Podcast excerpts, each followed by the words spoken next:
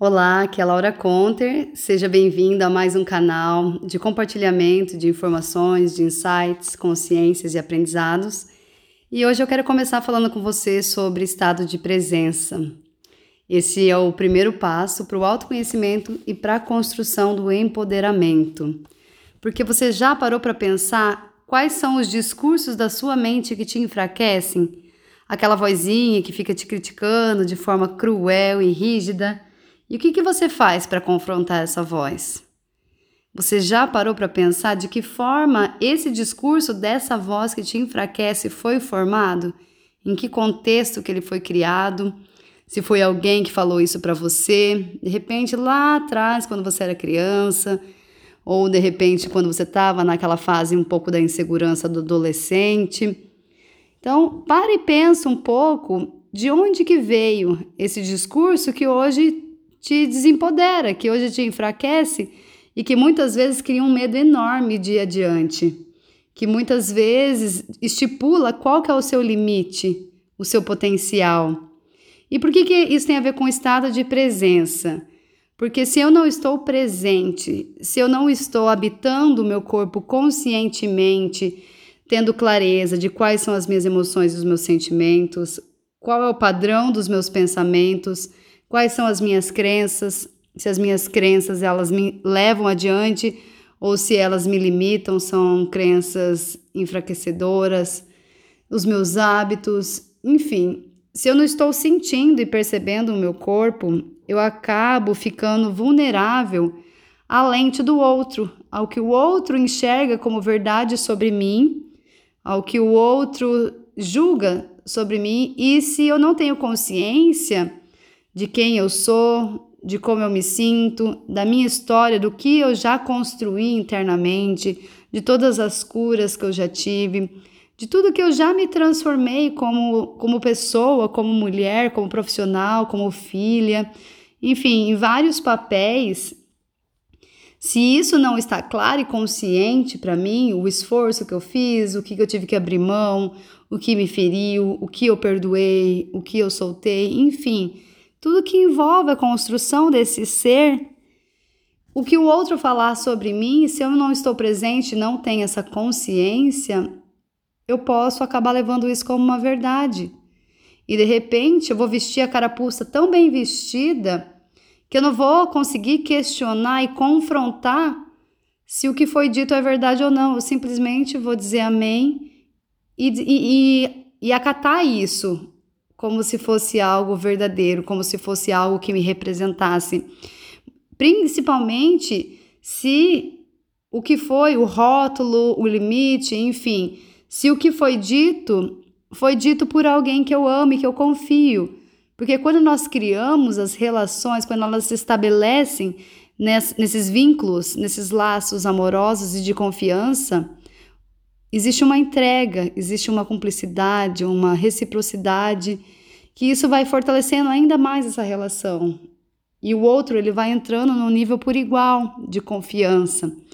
Então, o que o outro diz tem um peso e um impacto muito grande por causa de toda essa construção emocional que foi criada. Agora, quanto das coisas que você se enxerga, das coisas que você acredita sobre você mesmo, Quanto dessas coisas, o que você formulou sobre o seu corpo, sobre a sua capacidade, desde coisas simples até habilidades que são essenciais para o papel que você representa hoje, de repente, numa profissão, por exemplo. Vamos pegar uma parte profissional.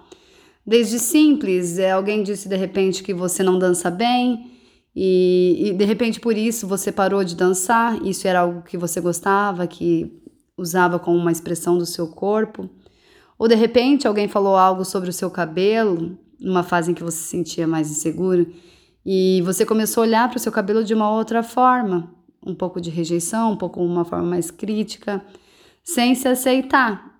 E aí isso você se estende, você pode estender para várias áreas da sua vida, sobre os seus gostos, sobre suas capacidades, as qualidades.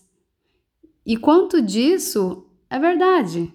E de repente, por ser alguém que você gosta e confie, você simplesmente passou a reproduzir o que o outro disse sobre você. Então, a proposta hoje é que você comece a se questionar, principalmente não nas vozes que te fortalecem, mas nas vozes que te enfraquecem. Próxima vez que você estiver diante de uma situação, estiver se sentindo um pouco chateado, um pouco triste, ou tiver que tomar uma decisão, estiver se sentindo paralisado, começa a questionar qual é o pensamento que está vindo. Qual que é o discurso? Porque fica uma vozinha ali, uma frase, né? Ah, você não é tão legal assim, isso aqui não é para você, isso aqui é muito difícil para você, talvez você devesse tentar outra coisa. Você não é interessante, a sua presença não é tão agradável, você não é tão bonito quanto você pensa. Enfim, observa qual é o discurso e congela nesse momento. Você vai achar então a frase, geralmente é uma frase, tá? E aí você vai buscar na sua história onde foi que eu ouvi isso a primeira vez. Em que momento eu comecei a me perceber dessa forma e eu me apropriei desse discurso? Qual foi o contexto? Quem que estava presente? Qual que era a situação? Geralmente esses discursos ele vêm de pessoas que nós amamos muito. Então pode ser lá na infância, de repente os pais, os professores, amigos próximos, alguém com quem você se relacionou.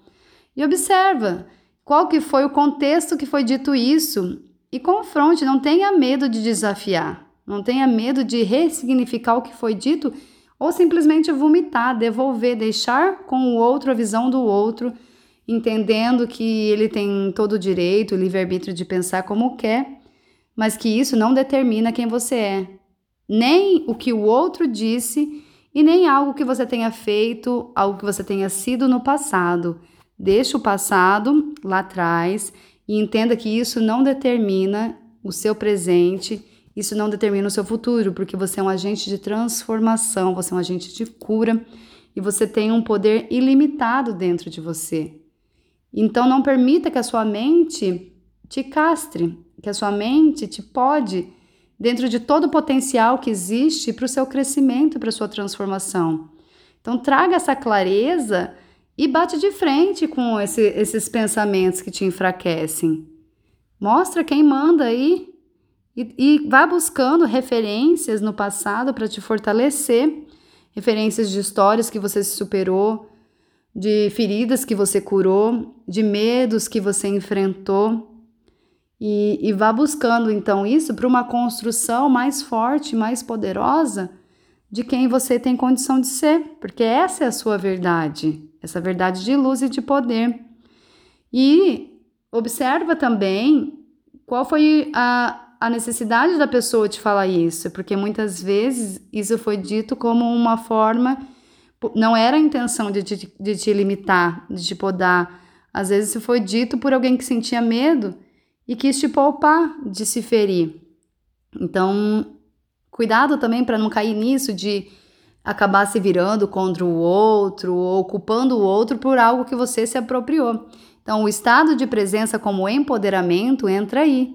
A partir do momento que eu estou presente, eu sei quem eu sou, como eu estou me sentindo, o que eu tenho condição de ser, a partir do momento que isso está muito claro dentro de mim, quando outra pessoa diz algo que não corresponde com esse meu sentir, eu simplesmente devolvo, no sentido assim, de deixo o outro com a visão, com a lente dele. Eu não trago isso para mim como uma verdade. Eu não coloco isso como um rótulo, principalmente se isso me enfraquece, né? Então, se for uma crítica, eu posso sim verificar e conversar de que forma a pessoa compreende isso, se existe um ponto cego onde existe um potencial de melhoria na minha personalidade e, enfim, nos meus hábitos, nas minhas crenças, se o que o outro está trazendo realmente vai contribuir para a minha transformação ou se é simplesmente uma, uma crítica, algo que vai me enfraquecer sem, sem fundamento algum. Então comece praticando o estado de presença. Em uma próxima oportunidade eu vou explicar para você como que você pode começar a fazer isso de maneira simples e prática para você aplicando todos os dias.